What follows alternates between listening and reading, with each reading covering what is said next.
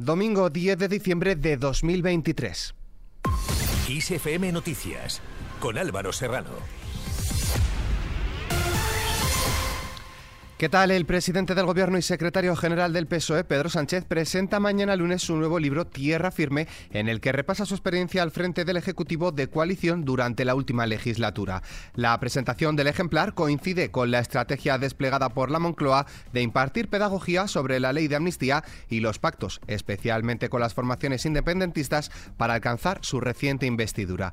Por otro lado, el Tribunal Constitucional celebra esta semana el último pleno del año 2023 y en su orden del día no hay ningún asunto con relevancia política. De hecho, el Tribunal de Garantías no contempla iniciar el estudio de los recursos contra la ley de amnistía pactada entre el PSOE Junts y Esquerra Republicana de Cataluña hasta bien entrado 2024. Pasamos a hablar de trabajo y economía. El Ministerio de Trabajo, los sindicatos, comisiones obreras y UGT y la patronal COE-CEPIME se reunirán mañana para negociar la subida del salario mínimo interprofesional en 2024, después de que la mesa de diálogo social concluyera sin acuerdo el pasado jueves, pero con expectativas positivas. Por su parte, UGT ha convocado cuatro jornadas de huelga en los supermercados de la Comunidad de Madrid. Unos paros que tendrán lugar los días 23, 24, 30 y 31 de diciembre en respuesta al estancamiento en las negociaciones del convenio colectivo y las demandas laborales de los trabajadores de este sector. Más asuntos el Tesoro Público, organismo dependiente del Ministerio de Asuntos Económicos y Transformación Digital, celebrará este martes la última colocación de letras del Estado de 2023, en la que los inversores esperan que la rentabilidad vuelva a empeorar las últimas colocaciones. Mientras tanto, un estudio del Consejo General de Economistas muestra que los pagos del Fondo de Garantía Salarial por empresas en situación de insolvencia o concurso bajaron en 2022, mientras que el número de concursos aumentó, lo que reflejaría afloramiento de la economía sumergida concursal y una tendencia en esa dirección tras el descenso que se produjo en 2021.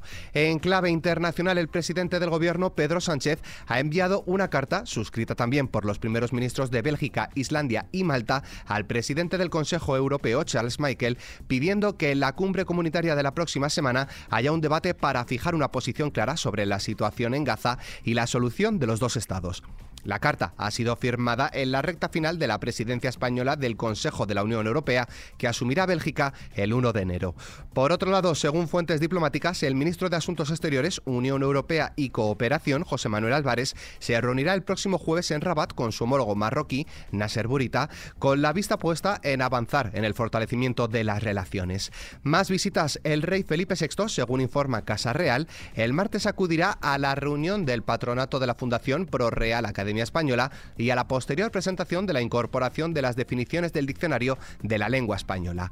Hoy el rey ha asistido a la toma de posesión del nuevo presidente de Argentina, Javier Milei, en una ceremonia celebrada en la Casa Rosada. En esta línea, la vicepresidenta saliente de Argentina, Cristina Fernández, ha abierto la sesión de la Asamblea Legislativa en la que ha presentado juramento Javier Milei como nuevo presidente del país sudamericano. En la reunión plenaria de las dos cámaras del Congreso de Argentina se ha leído la resolución en la que se declara electo presidente a Milei por el periodo que va desde hoy hasta el 10 de diciembre de 2021. De un presidente elegido a uno por elegir, más de 60 millones de egipcios están llamados a las urnas a partir de este domingo para elegir al presidente del país. Serán unas elecciones de tres días en las que por primera vez en una década el actual jefe de Estado e indiscutible favorito, Abdel Fattah al-Sisi, se enfrentará a tres aspirantes. Los comicios han arrancado hoy y se prolongan hasta el martes, aunque los resultados se conocerán el día 18. Cambiamos de tercio. Los ministros de Interior y Seguridad del G7 han acordado hoy coordinar medidas para combatir la explotación sexual y el abuso de menores a través de Internet y para prevenir otros tipos de cibercrímenes y los riesgos derivados de la inteligencia artificial generativa. Ha sido una reunión de tres días que concluye este domingo en la ciudad de Mito, al norte de Tokio. Por otro lado, Naciones Unidas celebra hoy el 75 aniversario de la adopción de la Declaración Universal de los Derechos Humanos, un texto creado para evitar que se repitieran los horrores de la Segunda Guerra Mundial, pero que aún se incumple de forma flagrante en guerras como las de Gaza y Ucrania. El 10 de diciembre de 1948, la Asamblea General de la ONU en París adoptó un texto que quería recoger los 30 derechos humanos considerados básicos.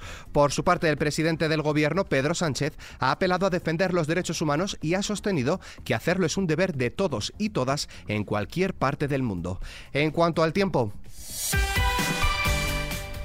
la semana comenzará con un lunes en el que se esperan cielos cubiertos en el extremo norte peninsular acompañado de precipitaciones en Galicia. En el resto de la península y en ambos archipiélagos los cielos presentarán intervalos de nubes pero sin lluvias. En cuanto a las temperaturas, las mínimas ascenderán en Pirineos y en las islas orientales del archipiélago canario. Las máximas tenderán a aumentar en gran parte del tercio sur peninsular, sistema ibérico y Ampurdán y descienden en medianías de Canarias y en las islas orientales. Con el parte meteorológico nos despedimos, pero la información continúa puntual en los boletines de Kiss FM y como siempre ampliada aquí en nuestro podcast Kiss FM Noticias.